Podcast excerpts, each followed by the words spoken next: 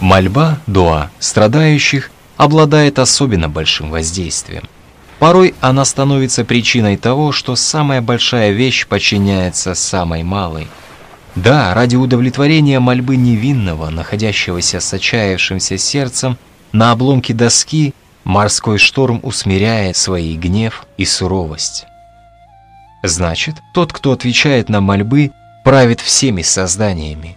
В таком случае он и является создателем всего сущего –